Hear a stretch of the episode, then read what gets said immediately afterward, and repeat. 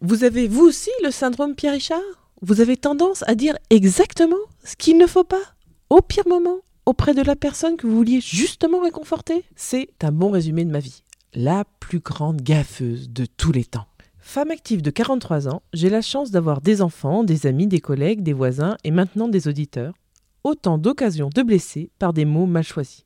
Et si, pour tous les sujets potentiellement casse-gueule du quotidien, il suffisait simplement de demander conseil à ceux qui sont passés par là.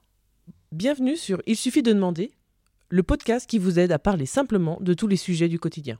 Serge a dû annoncer son homosexualité à sa femme et à leurs trois enfants. Que nous conseille Valérie si vous avez une amie qui est en train de perdre son enfant? Comment Marie-Laure a-t-elle parlé de parentalité positive avec sa cousine qui en était très loin?